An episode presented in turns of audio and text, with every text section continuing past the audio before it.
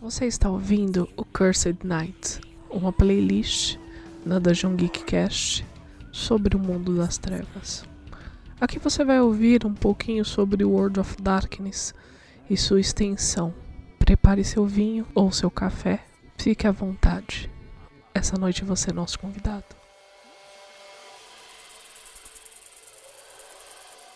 Muito boa noite, uma boa noite a todos. Eu sou a Domi e hoje falaremos mais uma vez dos Assamitas. Confesso que nós chegamos num ponto do livro que não é tão legal assim, mas nós vamos explicar para você. E junto comigo está Marco Antônio Loureiro. E aí, galera, tudo bom? Espero que vocês estejam bem, estejam seguros. Por favor, fiquem seguros. Hoje nós chegamos na quinta parte do clã Samita. Não é que a parte não é legal, é que a White Wolf, vocês vão ver, ela, ela e eu vou falar diversas diversos pontos meus nessa história, porque a impressão que dá é que a empresa não se aprofundou tão bem assim. Ou que eles não quiseram também, né, explicar. Essa é a impressão, eu, eu, ou menos, eu né? acho que eu acho que nesse caso eles não se aprofundaram, Hum. entendeu? Porque dá pra ver que falta aí uma uma pesquisa melhor, ok? Mas vamos seguindo, né? Que a gente vai explicar pontinho por pontinho, beleza? Eu não sei se vocês lembram, mas quando a gente começou a série dos Assamitas, eu expliquei que os- o Book Assamita foi um dos mais é, problemáticos da história da White Wolf. Eles tiveram tantas modificações, mudaram tantas é, a história por alguns motivos, que nós vamos sempre pegar a última versão, a revisada. Então estamos tratando mais sobre a terceira edição, porque afinal, né? A primeira edição tava de um jeito, daí veio a, a edição revisada, a segunda edição, daí eles foram mudando e acreditamos que a terceira edição seja a final, que foi onde eles decidiram manter a história do jeito que ela está ali. É, mas quando a história tiver uma, sei lá, coisas mais legais que são que vieram da edição anterior, a gente dá uma pontada. Bom, então vamos começar a história. Então começamos com o profeta, que no século VI nasce um humano que mudaria o destino de sua terra natal para sempre. Seu nome era Maomé. E no ano de 609, Deus falou com ele através do anjo Gabriel. Em sua morte, dia 8 de junho de 632, ele alcançou o que nenhum profeta ocidental havia alcançado antes ele conseguiu conquistar a sua própria Terra Santa.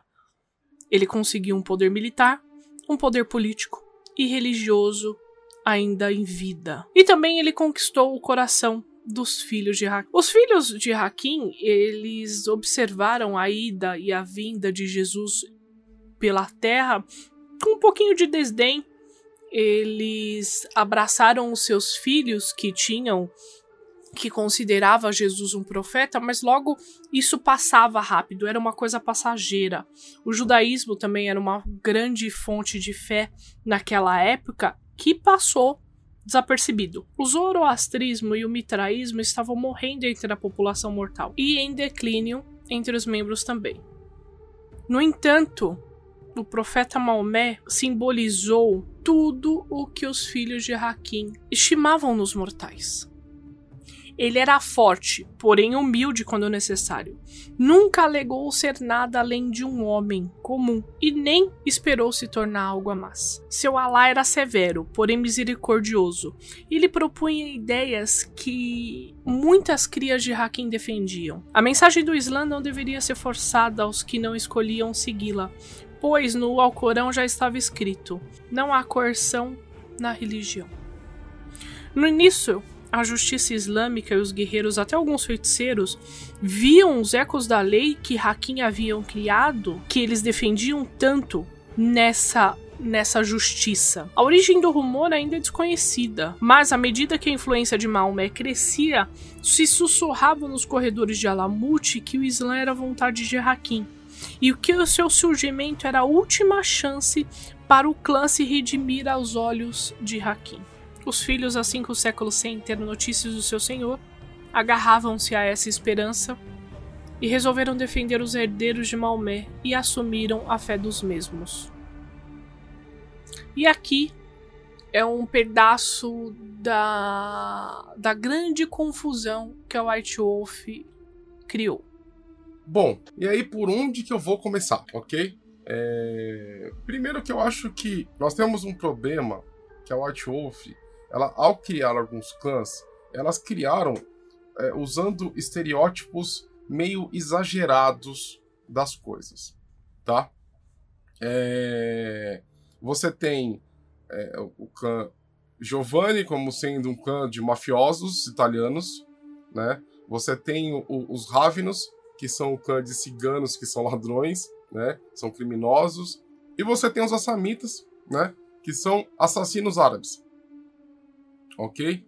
Então, eu acredito, na minha opinião, que eles trabalharam esses estereótipos de forma muito fraca, muito é, é, muito superficial e sem você enxergar aquilo tudo como um, um, um, um grande.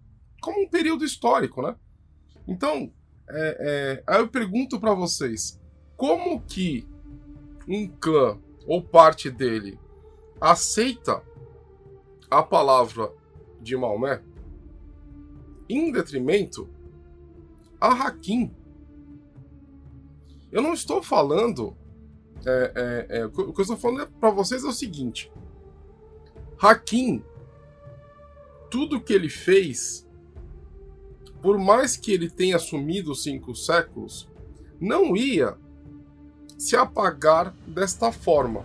E, e, e, veja bem, eu não estou comparando né, a religião islâmica, né, o islamismo, com o Hakim.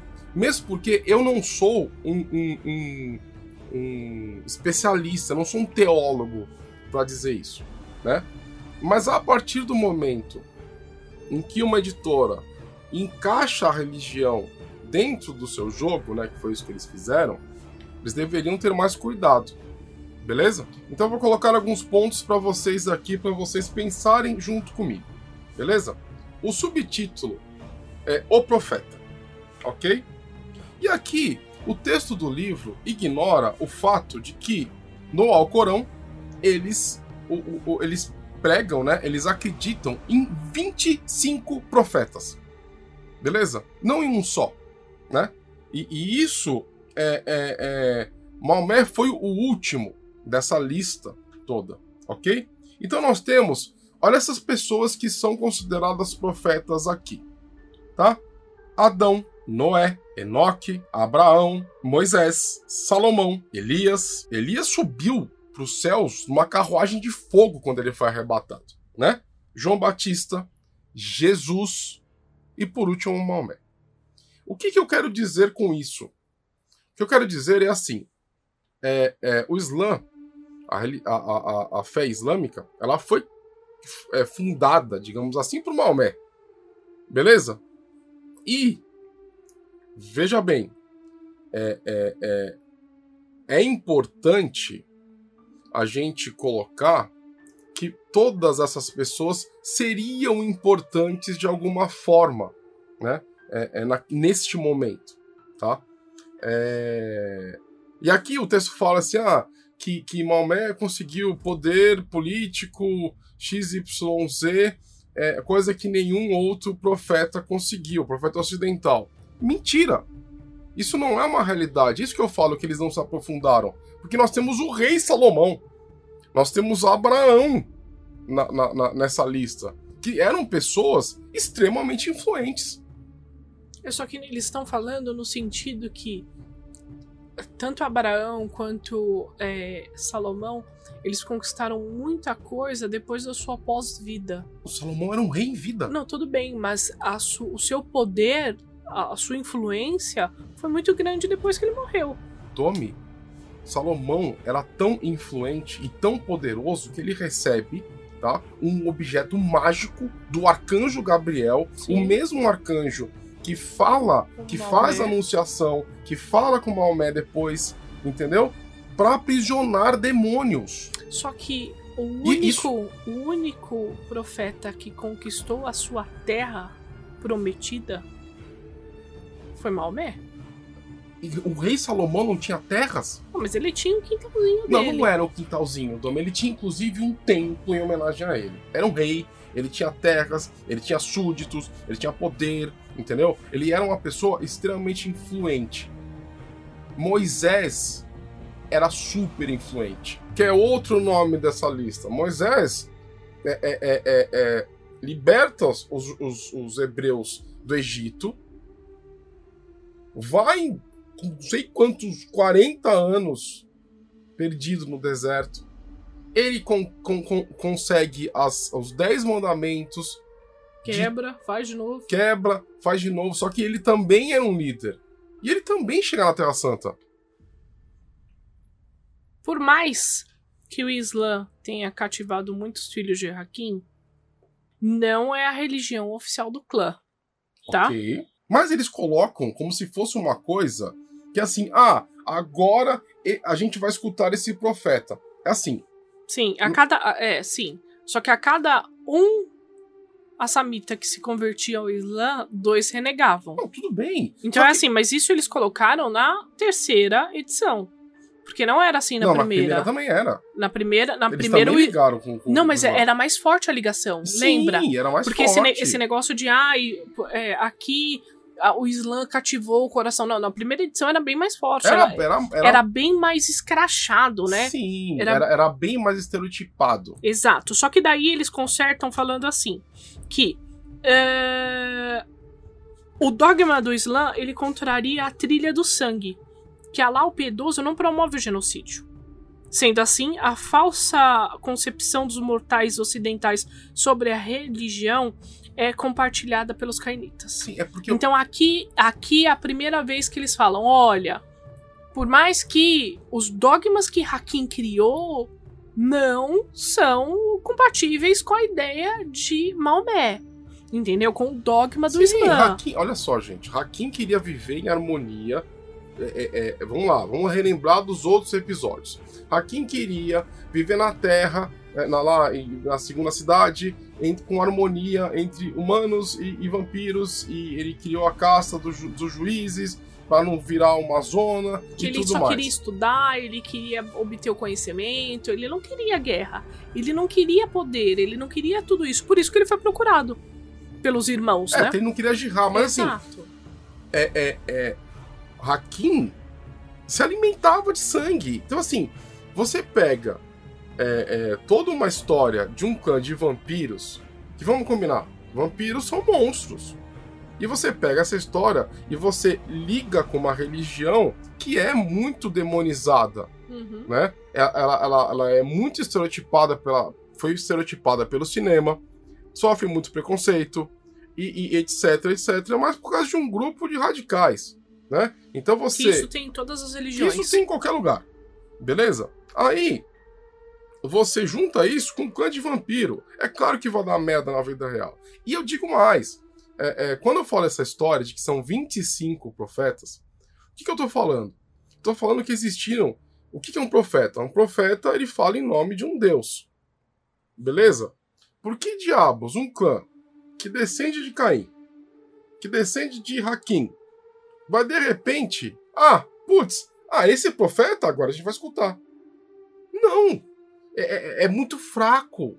O, o, o clã Samita ele controlava o Oriente Médio e ele guardava o Oriente Médio. O que, que significa isso, gente? Significa que eles acompanharam a história de todos os outros profetas. Que passaram por ali. Ok? Se, uhum. se, se Noé né, é é, é, é, é, salvou pessoas durante o dilúvio, o, o clã Samita inclusive, viu a história desse cara, Hakim, lá na história da segunda cidade, porque a segunda cidade veio depois do dilúvio, beleza? Na primeira cidade, Hakim viu um grupinho de pessoas montar uma merda de uma arca de madeira, entendeu? Lá naquele, naquele, naquela história toda, antes do dilúvio. Essas são histórias que estariam escritas dentro do Alamute, Sim. passadas ou, ou escritas em tomos, ou passadas de, de boca a boca. A impressão que eu tenho quando eu relembro dessas histórias e, e leio um pouco mais sobre essa parte é que assim, a White Wolf ela quis justificar tudo o que aconteceu no mundo Sim. de uma forma vampiresca. Então, ah, vamos é, explicar o acontecimento de X. Pode ser que daqui a alguns anos, daqui a 10 anos, vai sair um livro falando, falando que o coronavírus é resultado de alguma maldição de Baale, por exemplo. Tem essa possibilidade? Tem. Então o que eu acho? Eles, eles, queriam, eles quiseram justificar todos os acontecimentos, certo? Só que daí eles foram pro lado pior, sabe? É o que lado é do... do estereótipo. Exato, o É, estereótipo, é, é o estereótipo nunca é legal. do árabe maluco, você entendeu? E, e, e, e, desculpa, não é assim. Como toda religião, como todo grupo de pessoas que acreditam em algo, existem pessoas que são mais radicais e pessoas que são menos radicais. Existem pessoas de todo tipo. Ou a gente vai esquecer, por exemplo, da Inquisição. A Inquisição matou uma galera, entendeu? Em nome de uma religião. Então, assim, Não tem como, né? você resumir uma religião tão rica, uma religião com uma história tão, tão, tão longa em um estereótipo, é você fazer uma injustiça, tá? Por isso que eu não gosto muito disso. E você ligar o negócio com um clã de vampiro, assassino, tipo, é, é, é, é você cair pro estereótipo e para mim é, essa história poderia ser muito melhor escrita. Mas vamos continuar, tá bom? Aí, nós temos aqui nesse texto falando que Gabriel. Então vamos voltar para o contexto. É, é, é, contexto vam- vampiresco, né? O contexto do mundo das trevas. Gabriel, como vocês viram anteriormente, nas- na- no episódio dos mitos cainitas, tá? É, ele que falou pro, pro, pro, Caim, né? É, o caminho da Golconda. Então, Gabriel ele sempre aparece, né? O arcanjo Gabriel sempre aparece no White Wolf como sendo um, um, um arcanjo conciliador, né? Um arcanjo que tenta conciliar o divino com o, o, o que está aqui, beleza? Então, né? Gabriel, arcanjo Gabriel, ele é, Maomé, o profeta, dessa forma. Beleza. Tá aí, ok. Eu gosto bastante disso, né? De tentar puxar esse. esse o, o- como, é, como que é o Arcanjo Gabriel no mundo das trevas, né? Então, amaldiçoou, fez não sei o que, não sei o que lá. E é bacana você fazer essas, essas relações, né? Como assim, a gente sempre fala aqui pra vocês.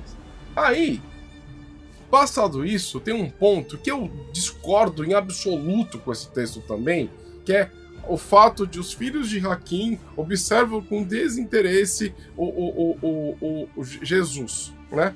Jesus de Nazaré. Eu duvido. Eles controlavam o Oriente Médio, ok? Eles observavam todos os movimentos ali, por quê? Porque eles protegiam aquele lugar. Né? A gente viu nos episódios anteriores que eles protegiam por quê? Porque eles queriam é, guardar a área em torno do Alamute. Aí você pega uma pessoa que começa a fazer milagre, começa a fazer cego ver, começa a curar leproso, levanta os mortos da tumba. E, e começa e, e- e tem é, é, é, que tem seguidores, que tem discípulos, que tem uma legião de pessoas que começam a falar dele, e de repente eles não vão olhar, eles não vão nem querer saber quem é essa pessoa. É aí que eu falo, né? É, é a, é, a, é a escolha narrativa de falar assim: ah, eles não viram Jesus. Aí quando chegou na, Maomé, foi o profeta que eles prestaram atenção. Não, gente. Na história, É, eu acho que foi apenas uma desculpa, né? É, Eles então. viram ali um movimento, ah, putz, aconteceu isso. Exatamente. Vamos colocar em quem? Ah, bota no- nos assamitas. Exatamente. Bota nos Vamos, vamos criar, vamos criar um assassino árabe. Por quê? Porque tem a guilda dos Rassassin, Né? Que foi, uma, foi um, um grupo extremamente importante para é, parar o avanço dos mongóis, né, de Gengis Khan. Então, assim, eles quiseram, eles quiseram pegar tudo isso e juntar num, num, num bololô só. Aí, no final, ligaram com o Islã. Então, Eu acho que a coisa que mais irrita nas, na- nas edições são os estereótipos. E por isso que é uma coisa que a gente sempre luta contra. Sabe? Ah, aquele estereótipo do Bruhá, burro, fortão. Exatamente, do Macaviano, bobo. Exatamente. Do, do é, é, Assamita assassino. Gente, saiam da caixa. Saiam da caixa. Por que, que você não pode fazer um Bruhá que, que tenha perturbações? Sabe? Por que, que você não. Mude um pouco. Pelo amor de Deus, É, sabe? tenta buscar, tenta buscar sair do estereótipo, né? E do estereótipo negativo. Eu sei que cada clã, ele não, ele vai ter uma maldição, cada clã vai ter um estilo, mas dentro desse estilo existem diversos sub-estilos que você pode escolher, conceitos de personagem que são é, é, completamente inovadores é, e, e originais. É, é- é muito zoado isso. Então, assim, ele- eles afirmam aqui que e, e- e aí é injustiça com o próprio clã, porque eles afirmam aqui, desde o começo, a gente viu que eles estavam querendo guardar o Oriente Médio. Eles tiveram que se aliar com os setitas, que controlavam a mesma área. E de repente, surge uma pessoa que opera milagre, que cura todo mundo e que fala que Deus é amor. Os filhos de Hakim não vão lá ver? Ah, vie- viram com desinteresse. Ah, pelo amor de Deus, né? Pelo amor de Deus, vamos escrever essa história. Vamos escrever essa história. Pô, é, é, é Hakim, na época do dilúvio, viu um cara construir a arca. Esse cara escutava a Deus. Hakim não poderia ir lá, não podia ter essa cena no Cambuque, ele observando isso. Sendo que o Hakim procurou os melhores estudiosos. Exatamente, Ele, ele abraçou uma pessoa que estava é, para ser morta por apedrejamento porque o cara era um, um astrólogo. Ele estudava as estrelas. Exa- Olha, Ó, olha, olha isso, gente. olha esse detalhe. desse livro de Hakim se encontrando com o rei Salomão, gente? Hakim e o clã Samita, eles, eles tinham um, um desprezo e um ódio por demônios. O rei Salomão ganhou um item para aprisionar demônio. Por que, que eles não uniram isso? Então, essas nuances, essas, essas profundidades, elas faltam num livro que deveria ter essa profundidade, Exato. que é o Cambuque. Então, essa é minha crítica. E por último, para não ficar também uma hora falando do mesmo trecho do livro, eu tenho um problema com essa parte aqui, que o Islã era a vontade de Hakim, que esses eram ecos que ecoavam no Alamute. Galera, vocês acompanharam toda a história que a gente falou sobre a descoberta do Alamute, ou criação do Alamute, fundação do negócio, quem que vivia lá, os corredores, a biblioteca, todos os. Então existia, né? Essa história era contada, essa história está escrita lá.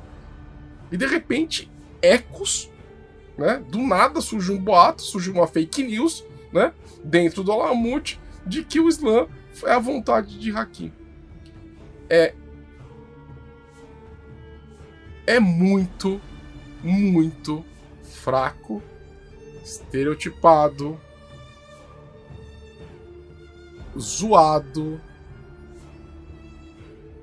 todos usados aí. Pô, cria uma história legal, cara. Entendeu? Cria uma história legal. Por que, que Hakim não, não pode passar a escutar também? É, Meio que virar um profeta. Se quer ligar com essa história de profeta. Sei lá, poderia, poderia colocar aqui um monte de sugestões. Você pega toda a história do clã e você simplesmente. Eles mudam toda a parada por conta de uma, de, de uma ligação que eles, que eles querem eh, forçar. Sa- sabe? É, é, é, é, é- Desculpa. O islamismo não tem nada a ver. Na minha opinião, você pode discordar de mim, mas o islamismo não tem nada a ver com o clã Assamita. Porque o clã Samita, ele é fundado antes muito, muitos milhares de anos antes. Cara, é assim. Quer fazer um clã de. é, é, é, é, um clã islâmico? Você quer fazer isso? Faz um clã fundado na época que foi fundado o islamismo. Ou você cria uma linhagem dentro do clã, tá? Que é, faz isso. Mas você não pega uma história milenar de um clã tão foda quanto é o clã Samita, que vocês estão acompanhando aqui como é um clã rico. É um clã que caça demônio, é um clã que serviu de juiz na segunda cidade, é um clã que sempre tentou fugir da, da, da Jihá. O Hakim, a gente colocou aqui a suspeita de que Hakim ia tentar encontrar Caim, ia conversar com ele. E de repente, eles fazem essa união rapidinha. E de agora em diante no livro, é, da história do clã, vocês vão ver que eles forçam várias barras, né? Mas a gente vai falar sobre cada uma delas aqui. Tá bom, então vamos, vamos para a próxima parte. Lembrando aqui, gente, minha intenção é, é, não é ofender ninguém, entendeu? A minha intenção aqui é, é promover né, uma, um pensamento, um debate, uma, uma conversa sobre isso, né? Eu acho que é, é, as coisas elas poderiam ter sido retratadas de outras formas, sem que se utilizassem de estereótipos que não retratam muito bem, né? Tanto as religiões né? Quanto a realidade dos momentos históricos que é, são citados no livro. Então, para mim, na minha opinião, existe uma, uma diferença brutal, né, entre entre as coisas. E eu gostaria que que elas tivessem sido apresentadas de outra forma no livro, tá? Eu, eu sinto falta de mais profundidade, eu sinto falta de um zelo. Eu, eu acho que a palavra é cuidado, zelo ao se tratar dessas coisas, né? Ao se tratar desses temas. Então, é mais ou menos por aí, tá? entramos numa parte muito importante. A sede. Em 636, os árabes tomaram a Palestina e a Síria do Império Bizantino. Vocês se lembram que eu falei de Bizâncio, né? Que que é uma cidade extremamente importante. No episódio anterior a gente falou, né, sobre Bizâncio, Constantinopla, que são o mesmo lugar que depois virou Istambul, tá? Então, os árabes eles promovem essa retomada desses territórios, digamos assim. E foi a casta dos guerreiros que cavalgaram com eles, pois as tribos infernalistas estavam tentando se fixar na Terra Santa. Então, eles foram para destruir os infernalistas que estavam ali envenenando toda aquela gente que estava ali. Bom, no início, as campanhas elas foram bem sucedidas. Eles conseguiram dispersar alguns peões mortais Baale, forçaram os mestres a fugir, o caramba 4. Bom, e o que, aconteceu né, nesse momento? Os Assamita, eles lutaram contra esses esses infernalistas que estavam na Terra Santa. É, é aquela coisa. É, eles já lutavam antes. Vocês estão vendo que, que. Tipo, aconteceram duas guerras contra os Baali. Sabe? E de repente, aí. Se... Mas aqui talvez eles estão justificando alguma guerra real que aconteceu, entendeu? Sim, sim, eles é estão né? justificando a, a, a, tomada daqueles lugares Sim. pelos assamitas. É. Tá vendo? Tipo, e eles colocam uma roupagem nesse momento que foi por conta, né? Da, da, desse contexto até que religioso. Mas, mas vamos seguir o barco. Nesse momento, quando eles começam a, a fazer essas campanhas contra os infernalistas, eles são bem sucedidos, tá? Então, os peões deles, os peões dos infernalistas, os peões dos Baali, eles são mortos ou destruídos ou fogem, e os mestres, que são a, as cabeças dessa, dessa hidra, digamos assim, eles fogem para a cidade de Corazim. A cidade de Corazim, ela também é chamada de cidade profana de Corazim, é uma cidade que fica no norte da Galileia, tá? É uma cidade que supostamente foi amaldiçoada por Jesus, né? E, e isso está em alguns dos evangelhos. E alguns teólogos e pessoas que, que, que colocam é, tipo, teorias, não, não são teorias de conspiração, mas começam a teorizar em cima dessas paradas, desses, dessas informações, é, pegaram essa história e elas afirmam que é em Corazim, tá? Isso, isso textos sagrados, tá? Que é em Corazim. Os estudiosos do, do, dos textos sagrados falam que é em Corazim que vai nascer o anticristo, tá? Isso sem o mundo das trevas, tá? Isso é, é crença tipo do, do, do, mundo real. Então, a White Wolf pega essa cidade e coloca dentro do cenário como se fosse um grande, é, é uma grande fortaleza Baali e fortaleza infernalista, que é muito legal, né? Que é uma parada muito bacana. Sim. Então, é, é, é, esses mestres, eles fogem para Corazim, para a cidade profana de Corazim, tá? E lá eles, eles formam uma defesa. Beleza? E durante essa fuga, vários guerreiros ultrapassaram os, os exércitos árabes, fazendo com que essa parte estava indo caminhando bem. É, uma coisa que vocês têm que entender é o seguinte: é, essas cenas históricas, elas são cenas de grandes batalhas. Então, assim, não tem só assamitas, é, não tem só cainitas dentro desse exército. Tem mortais, tem, tem carniçais, tem tem outros, até acredito, né? Isso é uma coisa que eu sempre uso, que até outros tipos de criaturas sobrenaturais se formavam um exército contra os infernalistas. Exatamente. E foi aí que um grupo foi capturado de alguma forma e os veneradores de demônio levaram o pequeno grupo para Corazim. É, esse grupo é capturado, esse grupo de guerreiros, e é levado para Corazim, ou seja, para o centro do infernalismo. Então chegam lá prisioneiros, todos os cainitas. Né? Os filhos de Hakim logo se mobilizaram para fazer um resgate dessa desses filhos. Mas as defesas de Corazim conseguiram barrar a chegada desses guerreiros. Foi aí que então o califa foi a Lamute pedir ajuda para os feiticeiros. Falou: Ó, oh, o seguinte, descobrimos isso daqui, Corazim tá perdido, precisamos fazer alguma coisa.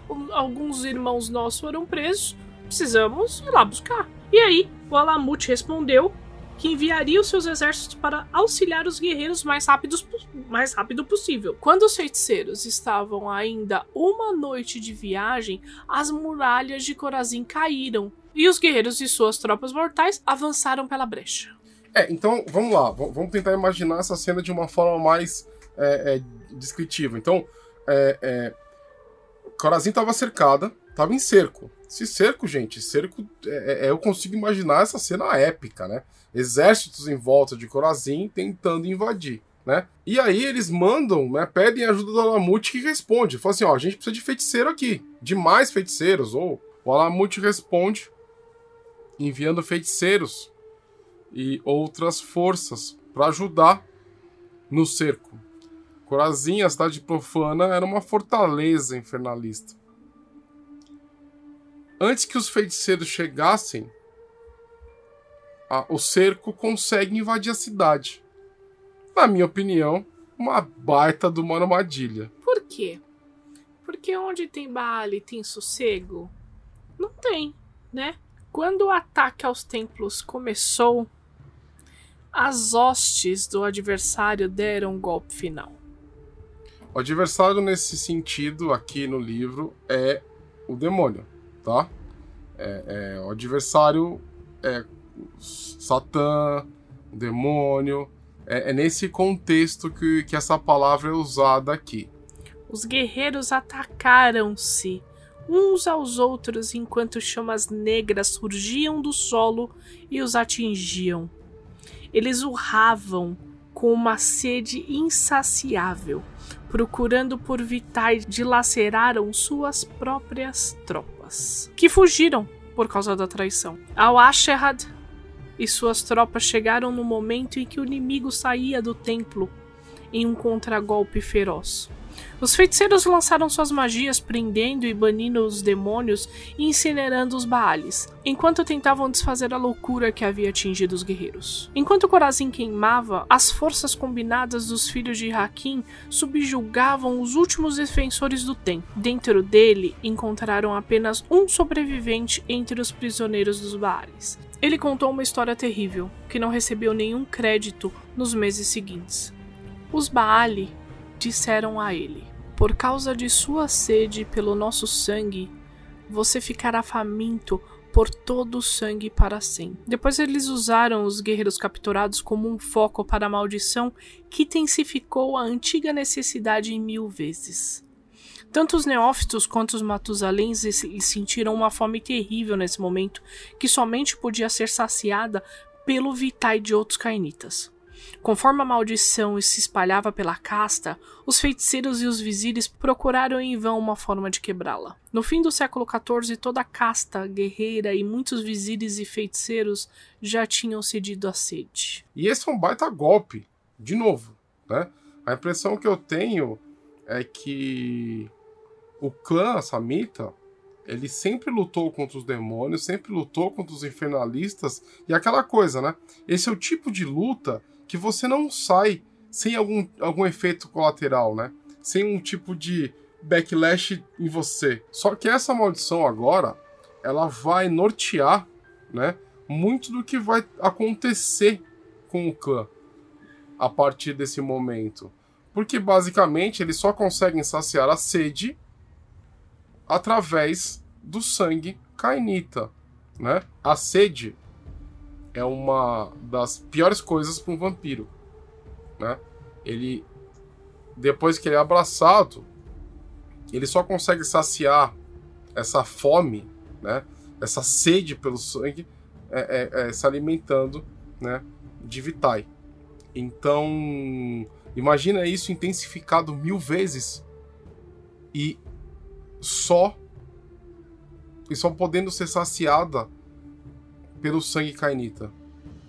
Aqueles, aquele clã que inicialmente que sempre defendeu os outros cainitas contra os infernalistas, né?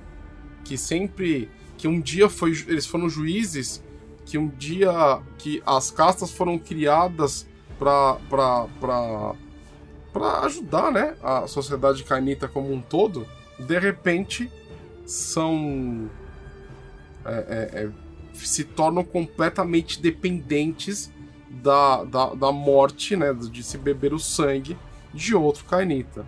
É, é, é, uma, é um turning point terrível por parte do clã, mas não é o único. Durante a história do clã Samita, vão ter outras reviravoltas né, para acontecer. E agora vem a invasão, que é o período das cruzadas. Né? O clã, a Samita, ele enxerga a cruzada como uma grande jihá para destruir o clã. Ok? Eu, na minha concepção, isso é, é, também explorar pouco um, um, uma, um acontecimento histórico que poderia ser muito melhor explicado, detalhado e tudo mais, mas talvez, gente, essa, essa seja a minha necessidade de de ter mais informação, de entender como é que funcionava a cabeça dos autores nesse, nesse, nesses livros. Tá? Mas, é, é basicamente, se formou uma grande jihá, né? então você tem, por um lado, né, existe um salto né, histórico, então o clã Samita ele se torna dependente do sangue é, Kainita. Com isso, obviamente, eles começaram a matar cainitas por aí, tá? Por onde eles estavam, porque essa maldição, essa sede se espalhou pelo clã.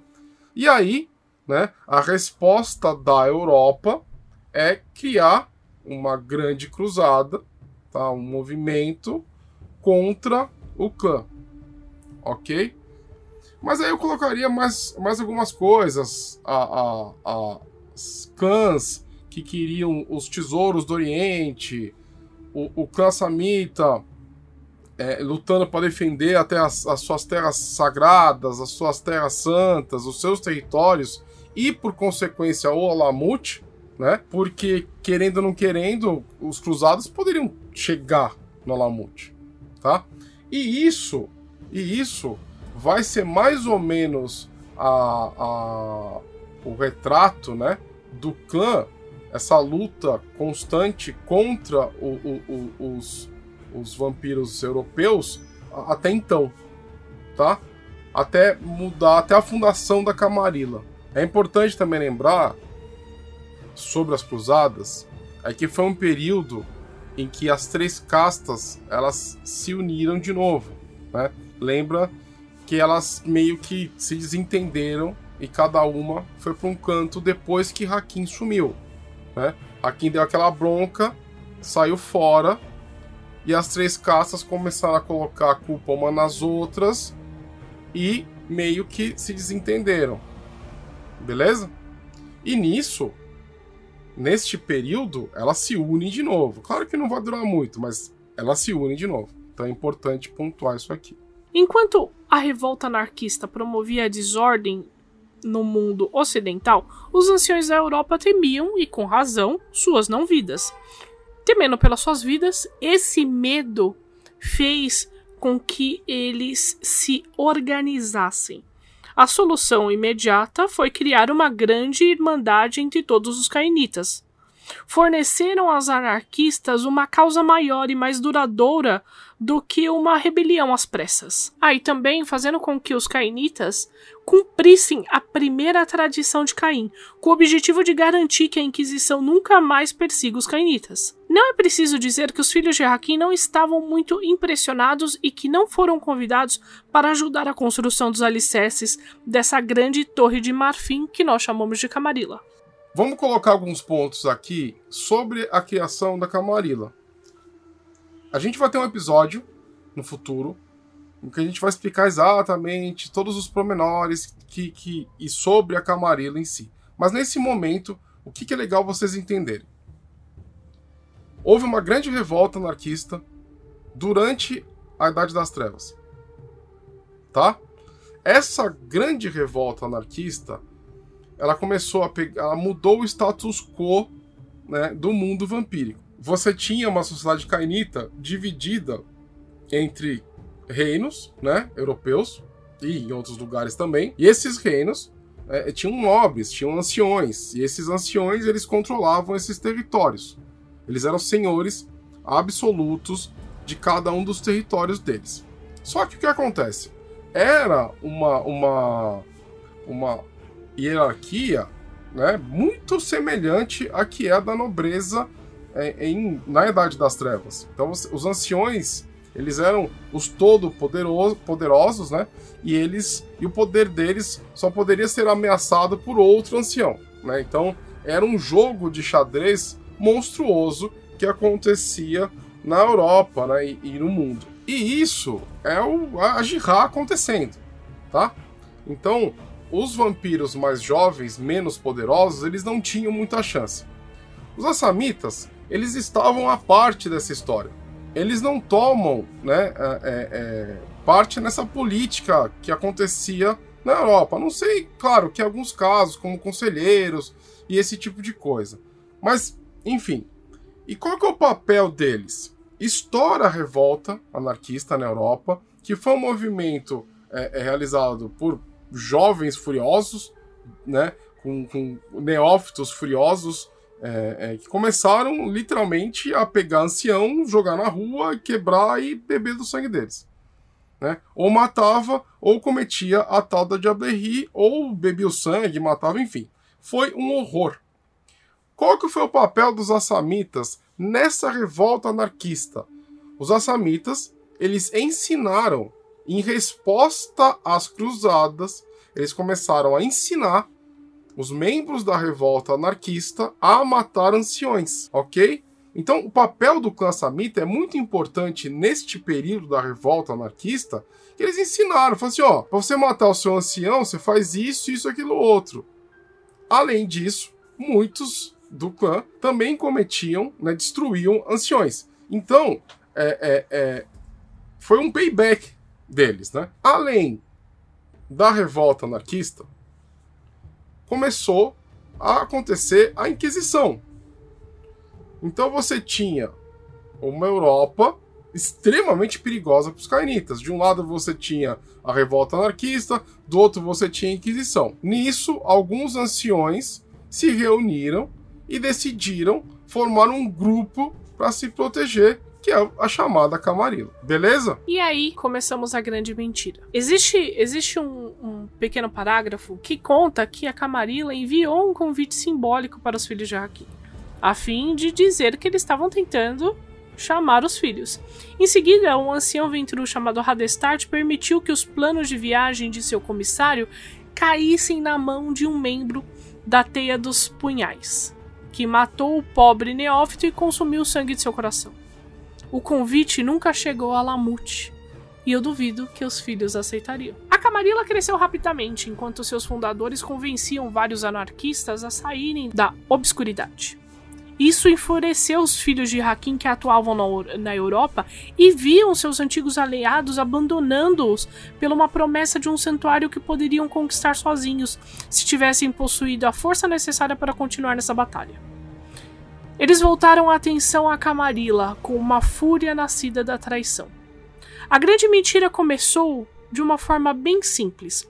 Uma semente lançada num solo fértil pelo Tremer Étrios, que procurava uma forma de convencer a interromper os ataques. Um dos seus jovens subordinados comentou que ouviu falar de uns assamitas pacíficos que viviam no Oriente, e Étrios lhe respondeu: Mas esse é o cerne da questão.